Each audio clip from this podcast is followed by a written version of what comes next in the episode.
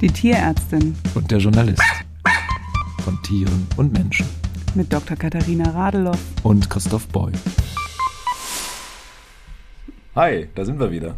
Hi, hier ist äh, Katharina Und Christoph. mit dem neuen Folge einer Podcast, unserer Podcast-Serie Die Tierärztin und der Journalist. Naja, und der Journalist muss jetzt einmal hier eine kleine Warnung aussprechen. Es gibt ja bei manchen Themen, die kann man schön verpacken. Also Darm mit Charme. Jetzt haben wir gesagt, Tumor mit Humor. Das geht leider nicht. Also heute wird es ein ernstes Thema. Tumore bei Tieren. Und ja, das ist, also Leute, die ein bisschen empfindlich sind, die müssen tatsächlich jetzt nicht zuhören. Genau, aber bleibt einfach dran. Hört euch das an, vielleicht äh, hilft es euch ja selber bei einer Entscheidung, die ansteht oder genau. Wir sind auf das Thema gekommen, weil ich äh, dir gestern ein paar Bilder gezeigt habe. Ähm, und es wird ja immer nach, ja, nach extremen Bildern gefragt oder nach äh, aufsehenerregenden Bildern. Und da habe ich dir ein Bild gezeigt in, von einem Hund. Ich weiß nicht, vielleicht möchtest du es beschreiben. Naja, Also- das war ja schon so, dass da auch die Warnung kam, ob ich mich äh, vielleicht lieber hinsetzen soll und ob ich empfindlich sei, ob ich gerade was esse. Das habe ich alles nicht getan, dann habe ich es mir angeguckt und es ja, sieht nicht schön aus. Also es ist halt ein Hund. Und es geht um die Hundenase, die einen Tumor hat und der ist so weit fortgeschritten, dass der Hund halt leider beim Schnüffeln, nehme ich mal an, oder wo, wo passiert sowas? Also er hat sich die Nase aufgerissen und dann ist dieser ganze Tumor geplatzt. Und da guckt man jetzt so drauf und sieht halt halt nur so rohes Fleisch und das sieht für mich so ein bisschen aus wie so, naja, Tatar, ja, also so Boah. richtiges. Sehr schön. Mit Essen zu assoziieren ist immer wunderbar. Ähm, ja, also das ist, äh, also das ist ein Plattenepithelkarzinom bei dem Hund. Und äh, das ist nicht behandelt worden, weil die, ähm, die Besitzer das nicht wollten. Und die, ja, die chirurgische Lösung wäre natürlich recht radikal gewesen. Also da hätte man die Nase abnehmen müssen. Und ähm, nun, also und dem Hund geht's insgesamt gut. Also der, dieser Tumor hat anscheinend noch nicht gestreut. Aber jetzt hat er gespielt und beim Spielen ist ihm tatsächlich ein Teil der Nase abgefallen. Also Aber jetzt ist es doch richtig schwierig, oder nicht? Also ich meine, mit so einer Nase kann man ja nicht rumlaufen, das tut doch auch weh. ja, ja, genau das ist das Problem. Ähm, jetzt ist da natürlich eine offene Fleischwunde und äh, ja, die wird sich infizieren. Ähm, das ist schmerzhaft. Da wird wahrscheinlich sich eine Sepsis draus entwickeln. Also genau. also eine und Blutvergiftung, Ge Sepsis. ge- genau, Entschuldigung, eine Blutvergiftung. Und äh, ja, da ist dann eben die Fragestellung, wie geht man damit um? Hätte man früher anders reagieren müssen? Hätte man, ähm, ja, hätte man den Hund äh, chirurgisch versorgen sollen, als es noch ging? Ähm, Als es noch ging, was heißt das? Heißt das, äh, früher ist besser oder was heißt das? Ja, früher ist immer besser, weil da natürlich zum einen die Tumormasse, also die reine Zellanhäufung noch nicht so groß ist und man deswegen eine kleinere Wunde produzieren muss. Zum anderen äh, ist natürlich auch die Wahrscheinlichkeit geringer, dass der Tumor bereits gestreut hat, also Metastasen gebildet hat. Und äh, wenn der bereits Metastasen gebildet hat und man dann den Primärtumor, also die, das Mutterschiff sozusagen entfernt, dann ähm, explodieren die Metastasen, weil also der Primärtumor, der sendet ähm, Informationen an seine Metastasen, dass äh, die im Wachstum etwas gehemmt werden, weil der die ganze Energie für sich haben möchte und ähm, diese Metastasen nur ein bisschen abbekommen sozusagen. Und wenn ich den Primärtumor entferne und Metastasen bereits da sind, dann ist das im Grunde das Todesurteil innerhalb von sehr kurzer Zeit, einfach weil ähm, diese, diese Informationen nicht mehr ausgesendet werden und dadurch die Metastasen in ihrem Größenwachstum rasant zunehmen und äh, die Probleme bereiten. Kannst du denn irgendwie verstehen, dass die Halter und Halterinnen immer zögern? Ich meine, die Tiere sind ja wahrscheinlich noch hier, der Hund, bleiben wir nochmal bei der Nase. Bevor die Nase aufgeplatzt ist, sah er ja noch intakt aus, war wahrscheinlich quietschfidel und da möchte man ja irgendeinem Hund nicht eine OP zumuten, die ja wahrscheinlich etwas komplizierter ist als nur so ein einfaches. Ja, ich, ich kann das aus verschiedenen Aspekten beleuchten. Und ähm, ich meine, das ist ja, die Fragestellung ist ja nicht nur beim Hund so. Möchte ich eine Tumorerkrankung behandeln, ja oder nein? Das, äh, darüber stellen sich ja auch Menschen die Frage, wenn die eine Tumordiagnose bekommen oder eine Krebsdiagnose bekommen, ob sie sich ähm, einer Chemotherapie unterziehen wollen oder einer radikalen OP-Methode. Ähm, aus onkologischer Sicht ist das sicherlich immer die beste Idee, sehr früh, sehr radikal zu handeln, damit ähm, möglichst wenig Tumorzellmaterial weiterarbeiten kann. Aus Laiensicht oder Haltersicht ist das natürlich eine andere Geschichte. Es kommt ähm, oft darauf an, wie alt ist mein Tier. Also das Alter wird oft angeführt als Grund zu zögern, weil das Tier bereits so alt ist. Ähm, in Anführungsstrichen lohnt sich das, dem Tier diesen Aufwand zuzumuten. Ähm, nicht lohnen im Sinne von, ich habe das Tier nicht lieb und äh, das ich, ist ja sowieso bald tot oder so, dann kann es auch ein bisschen früher sterben, sondern ähm, ob nicht äh, durch ein hohes Alter die Krebserkrankung vielleicht sowieso überlebt wird. Also weil der aufgrund von zum Beispiel Herz-Kreislauf-Versagen oder Nierenversagen oder so vorzeitig äh, oder früher sterben würde, als der Krebs den Hund dahin raffen würde. Also das sind, das sind so Überlegungen. Und das ist natürlich immer eine schwierige Fragestellung, weil man eben nicht in die Zukunft gucken kann. Aber es kann eben ja auch passieren, dass man den Tumor dann eben nicht operiert und das Tier halt. Genau. Ja, beziehungsweise die Frage, leidet es dann? Eigentlich leidet es doch auch, oder? Weil wenn du sagst, ach, ich mache das nicht, entscheide mich also sozusagen für den, den sanften Weg ohne OP, dann Ja, wächst der Tumor. Ja, ich, mein, ich, ich meine, das als sanft zu bezeichnen, ist halt auch wieder schwierig, weil, ähm, Ja, ich frage ja nur so, es- weil ich es nicht weiß. weil es ist Ich natürlich. sehe das Tier. Guck mal, mir geht es jetzt darum, ich sehe ja meinen Hund oder meine Katze. Ja, und die sehe ich. Und die sehe ich ja, die turnt dann da rum. Ja, und ich weiß, die hat jetzt irgendwie Krebs. Aber die ist ja eigentlich noch munter. Und dann stelle ich mir so vor, naja, dann kommt dann eine OP. Wer weiß, ob dann hinterher das nicht blöder ist als vorher.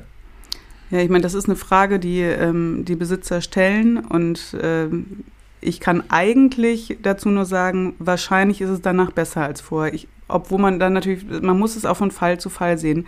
Es gibt auch äh, Tumorerkrankungen, ähm, wenn die zum Beispiel, wenn man einen aggressiven Tumor an der Gliedmaße hat, der schon Knochen befallen hat oder so, wo man dann ein Bein amputieren müsste, um, äh, um das zu beheben. Das sind natürlich schon Fragestellungen, wo man sagen kann, ist es gut, ein Tier dreibeinig zu lassen im hohen Alter? Oder ähm, nimmt man es hin, dass, äh, dass man mit Schmerzmitteln jetzt so lange agiert, bis es eben nicht mehr geht und dann einschläfert? Also das sind Dinge, die man klar kommunizieren muss, mit, über die man offen sprechen muss und wo man auch als Tierarzt ähm, den Willen des Halters nicht mies machen darf, sozusagen. Also natürlich ist es onkologisch korrekt zu sagen, alles muss weg, so schnell wie möglich, so radikal wie möglich. Aber wir sind eben auch freie, freie Menschen und haben einen freien Willen. Und wenn ich, ähm, wenn ich mich gegen eine Therapie entscheide, dann ist das auch in Ordnung. Also es muss halt nur klar sein, dass man durch äh, die Entscheidung eben auch mitbestimmt, dass das Tier an dieser Krebserkrankung vermutlich verstirbt. Jetzt ist hier gerade unser Rechner schwer am Atmen. Pfiffi ist heute nicht dabei übrigens. Nein, Schön leise ist es, aber dafür rauscht hier gerade der Laptop ab, weil wir hier zu viel reinsprechen oder was, keine Ahnung. Ja, Fifi ist heute nicht mit dabei, weil äh, ein Hamster hier eingezogen ist und ähm, Fifi findet diesen Hamster außerordentlich attraktiv und würde jetzt hier die ganze Zeit nur rumjabbeln. Deswegen ähm, Was heißt denn attraktiv? Zum Verspeisen ja, attraktiv? die findet den zum Verspeisen attraktiv. Deswegen und- hat der Hamster sich auch schon versteckt und ist auch ganz leise. ja gut, es ist jetzt Der schläft wahrscheinlich. Es ist tagsüber. Hamster sind ja äh, nachtaktiv und entsprechend der schläft gerade. Das ist vielleicht direkt das nächste Thema. Sind Hamster gute Haustiere für Kinder? Nein. Es sei denn, sie sind Nachteulen. Das würden Ja. die Eltern, glaube ich, nicht so gut finden, oder? Ja, ich meine, du musst heute Nacht ja wahrscheinlich nochmal aufstehen oder zumindest heute Abend nochmal dran denken, weil der Hamster soll eine Augensalbe kriegen. Genau, der Hamster braucht Augensalbe, weil der äh, ein verklebtes Auge hatte und die Besitzer konnten das leider nicht selber äh, regeln, weil die sich nicht trauen, den Hamster anzufassen. Und deswegen habe ich den jetzt, versorge den mit seiner Salbe. Es ist auch schon besser geworden. Und äh, so lange muss Fifi jetzt leider aus dem Büro draußen bleiben und äh, darf hier nicht mit rein, weil sie sonst gegebenenfalls kreativ wird. Und, und ich werde das Pech haben, den Hamster nicht zu sehen, weil ich hier nur tagsüber bin und dann wieder abreise. Ja, hm. genau. Und die tagaktiven Tiere sind eben, das wäre was, wo, was man, äh, kind, womit man Kindern eine Freude bereiten kann. Aber die Nachtaktiven, das macht keinem Spaß, weil Hamster wirklich sehr aktiv sind. Also die, äh, die arbeiten sich in Joggingrunden nachts hier wirklich äh, kaputt. Also das ist schon. Das heißt, das Hamsterrad dreht sich. Genau, das, berühmte Hamsterrad. Genau, das berühmte Hamsterrad. Und dazu kann man dann vielleicht auch direkt nochmal einen äh, kleinen Tipp geben. Egal wie klein der Hamster ist, bitte das allergrößte Rad nehmen, das es gibt. Und, ähm, damit der mehr Spaß hat, oder was? Nee, da, damit er sich äh, ergonomisch korrekt sozusagen verhalten kann. Wieso, sonst kriegt er so ein, ein schiefes Rückgrat, oder was? Ja, ja, genau. Wenn, wenn das Rad zu klein ist, dann, ähm, dann muss der immer mit durchgebogenem Rücken laufen. Und wichtig ist auch, dass das Hamsterrad nicht ähm, so eine kleine Leiter sozusagen ist, sondern dass es ein durchgehendes Rad ist. Also meins hier, das hat so, das ist ein Korkrad, ne? Also das, äh, der Boden ist aus Kork und drumherum ist. Also ich beschreibe das mal jetzt. Das ist so groß wie eine größere Nudelschüssel, würde ich mal sagen. Der Rand ist nicht so hoch. 30 Zentimeter Durchmesser hat das. Ja, und dann laufen drumherum auch noch so Treppen, die auch sehr breit sind, also nicht so schmale Dinge. Äh, ach so, du, du meinst die, Stufen, die, die, Für was anderes. Jetzt, ich ne, meine jetzt nicht fürs Hamsterrad, nein, sondern der ganze Käfig ist ordentlich groß. ja, das muss man schon sagen. Also der nimmt schon eine Tisch Jetzt kannst du wahrscheinlich die Maße wieder sagen, also 1,20 Meter, 20, naja, Meter 10 wahrscheinlich mal nee, 50 Zentimeter, 1,20. 1,20 ne? stimmt. Gut geschätzt, ja. Genau. Ja, also immer das Größte nehmen, was, was irgendwie geht, mehrere Ebenen einbauen und ähm, Hamster brauchen Begrenzung. Also die, ich habe da so kleine Zäune gebaut oben auf den oberen Ebenen, damit der ähm, nicht runterstürzt, weil also die sind so ein bisschen dämlich. Die äh, kugeln einfach ich von dachte, das wären die Lemminge, die sich in den Tod ja. stürzen. ja, aber so ähnlich machen das Hamster auch. Also die, die fallen wirklich mehrere Zentimeter, also das ist für die ja schon mehrere Körperlängen, fallen die einfach irgendwo runter. Und entsprechend, ähm, wenn man dann also mehrere Ebenen einbaut, ist es gut, wenn da tatsächlich kleine Zäune drum gebaut sind. Sonst hast du wieder was zu tun. Du musst irgendwelche gebrochenen Beinchen schienen. Hm, ja, also meistens passiert ja nichts, aber es kann halt auch mal was passieren. Und ähm, also was ich da tatsächlich relativ regelmäßig sehe, sind äh, irgendwelche Grannen oder so ähm, Streustückchen in den Augen, also ähm, dass die irgendwie in den Bindehautsack reinrutschen oder so. Und ich glaube, das sind schon Dinge, die bei Stürzen passieren. Also, weil warum sollte, also wenn der Hamster irgendwo sich durchgräbt äh, oder irgendwo eingräbt, warum sollte sich, sich der da was ins Auge reinpieksen? Dann macht er ja eigentlich die Augen zu und ähm, gräbt sich sollte. da rein. Vielleicht kann er das nicht mehr. Ja. Zu weit weg von der Natur. Ach Quatsch. Hamster sind schon noch sehr naturnah. Aber ein gutes, ein gutes äh, Tier für Kinder sind sehr große Kaninchen, damit die gar Oder nicht. Oder irgendwelche Mäuse wahrscheinlich, ne? Rennmäuse, keine Ahnung was. Ja, gut, die kann man dann ganz gut. Aber wer soll denn überhaupt einen Hamster dann haben? Jetzt waren wir die ganze Zeit beim Hamster. Eigentlich Nur Menschen. ich.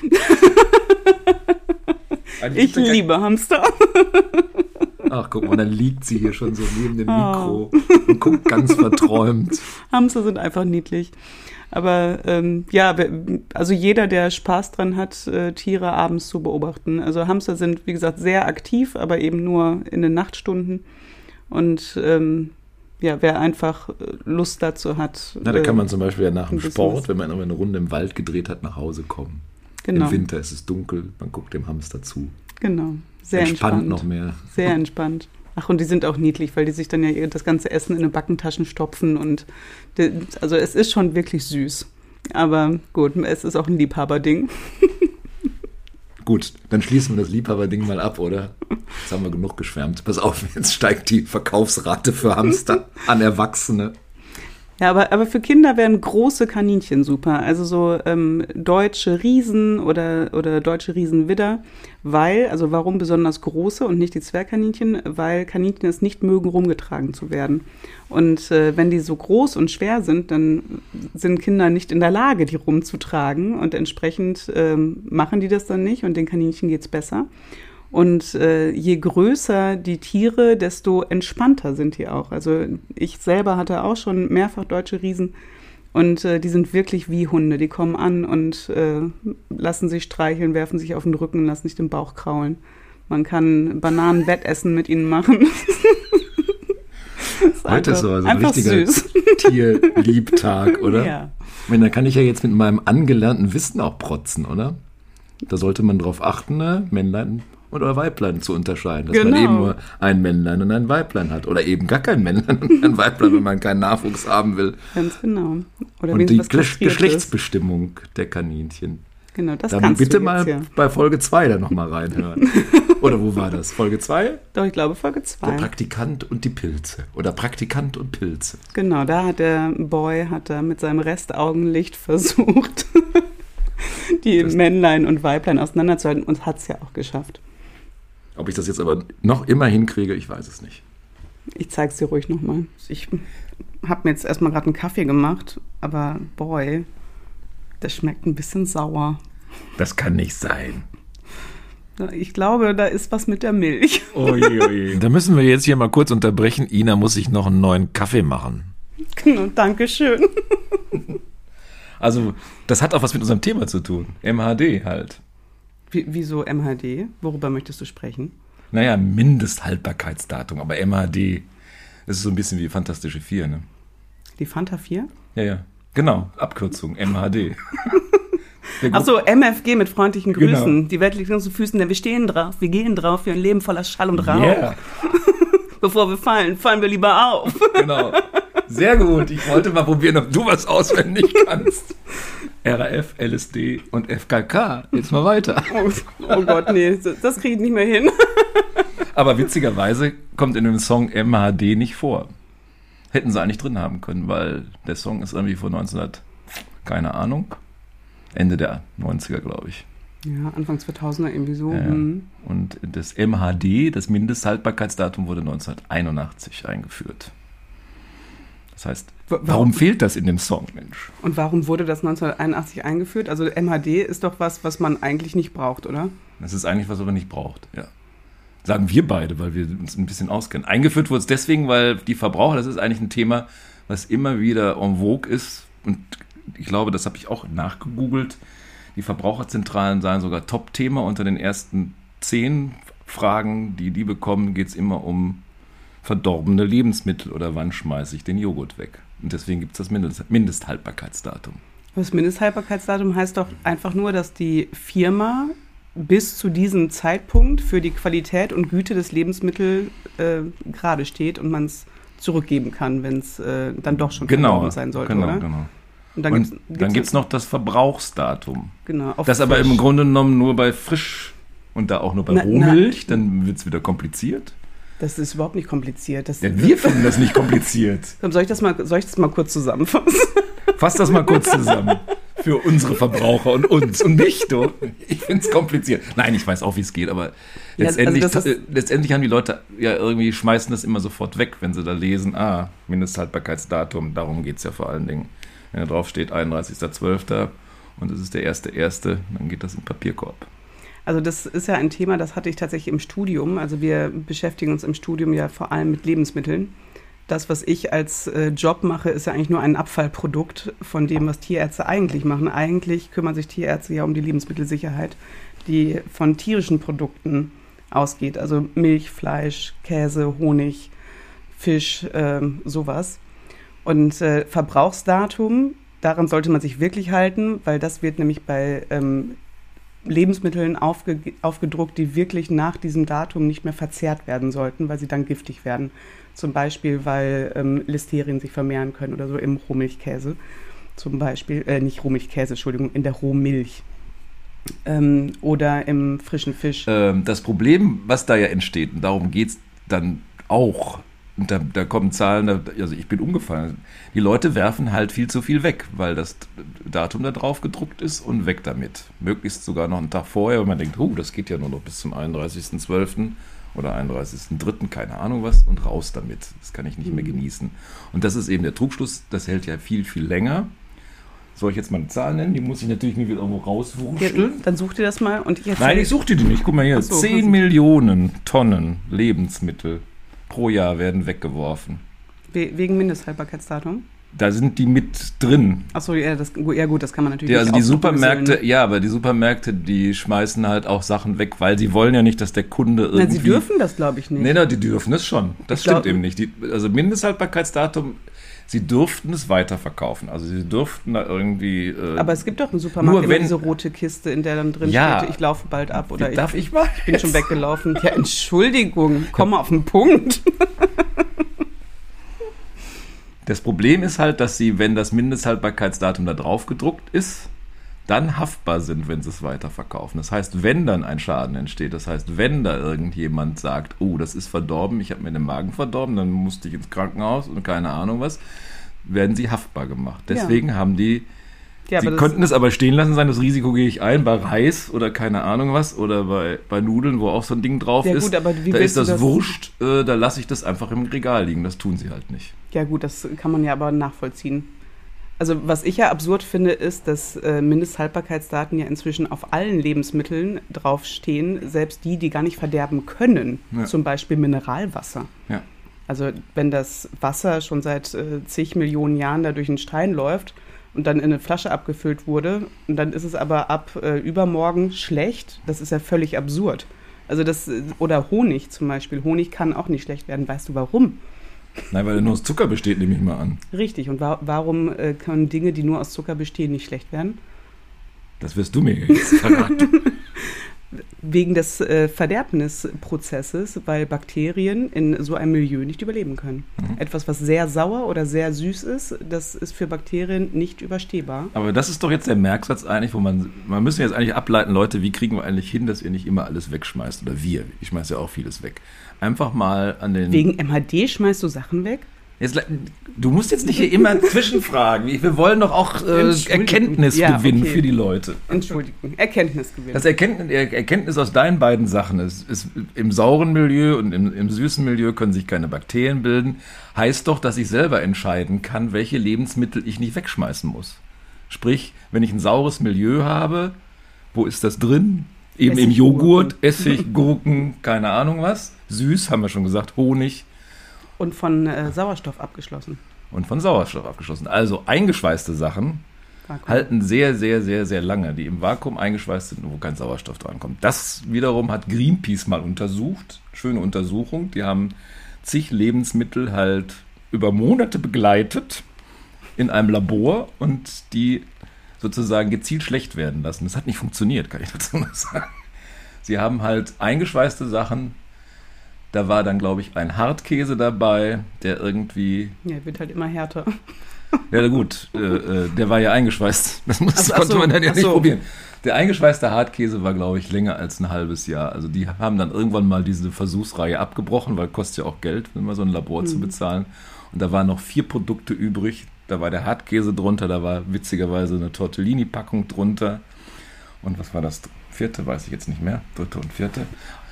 Die waren immer noch erstens nicht verdorben, zweitens gut vom Aussehen, schön von der Konsistenz. Man konnte das also alles noch gut essen.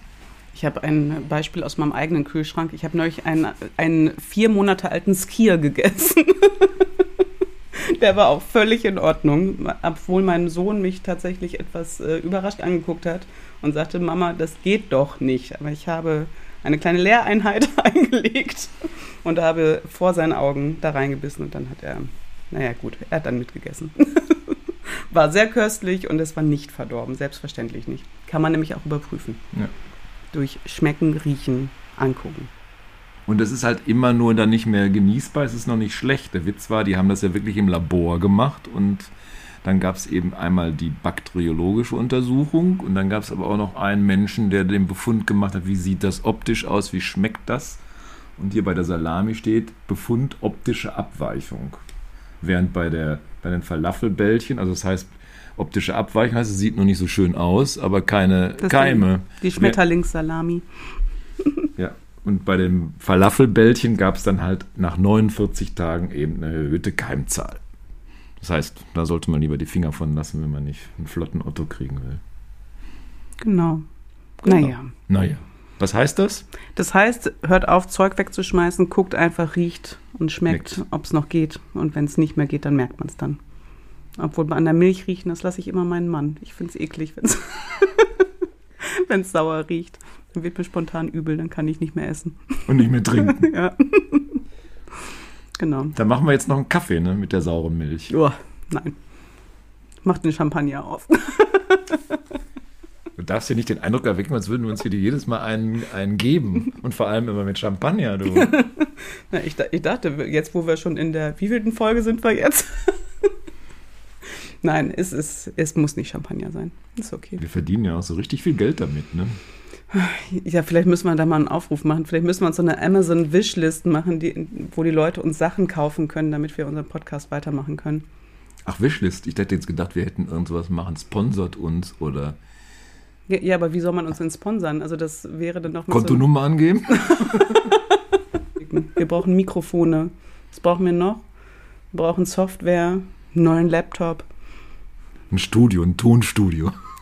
Ja, wir haben ja, komplettes. ja, wir haben ja eins, aber das müsste mal ausgestaltet werden. Ne? Wir brauchen vielleicht noch einen Inneneinrichter oder, oder nee, wie heißt das? Einen Innenarchitekten? Innendekorateur. Wir Sowas brauchen ganz in viele. Eierschalen. äh, Eierkartons, nicht Eierschalen. Oh je, die, die Eier, die dann nicht mehr frisch sind. Genau. So wie bei. Loriot, dann komme ich mit den Eierkartons zu dir und sag, du, ich hab's im Dutzend billiger, Ja. äh, im, im, im Mo- In 100er Paletten. Pack Paletten Genau. billiger. Ah, ja. Okay, Du bist auch langsam im Loriot-Alter, ne? Als er mit den Senfkästen nach Hause kam. Ich Genau. wohne hier, aber doch nicht um diese Uhrzeit. die Ente muss raus. Oder wie war das dann? Die Ente muss raus? Aus der Wanne. Jetzt sind wir doch bei Loriot. Ach so. Hast du was auswendig gelernt von Loriot? Kannst du was rezitieren? Loriot dürfen wir nicht zitieren. Warum denn nicht? Haben wir, Der doch haben wir doch gesagt, Ja, aber ist der- die der ist doch- Urheberschaft. ja, aber der noch ist doch schon tot. Aber nicht lang genug. Ach, Loriot wird sich darüber freuen, wenn, wenn wir ihn Aber nicht die, rezitieren nicht die Rechteinhaber, die uns dann verklagen und sagen, hier, Ach, wir verdienen kein Geld mit dem Podcast, aber gib mal her. Das ist traurig. Na gut. Wir zitieren überhaupt nicht Loriot. Zitieren darfst du. Also Ach so, das, aber- aber nicht das ganze, ich, ich darf nicht den ganz, das ganze Gedicht oder den ganzen Sketch nachmachen. Also ich. Die ja. Ente muss raus oder sowas. Frau Müller-Lüdenscheid, nee, Herr Müller-Lüdenscheid war das. Ne? Ein- Aber ich bin viel zu schlecht im Merken. Ein ist ja- Leben ohne Möpse ist äh, möglich, aber sinnlos. Genau. Ein Leben ohne Pfiffi ist möglich. Aber traurig. Ach was.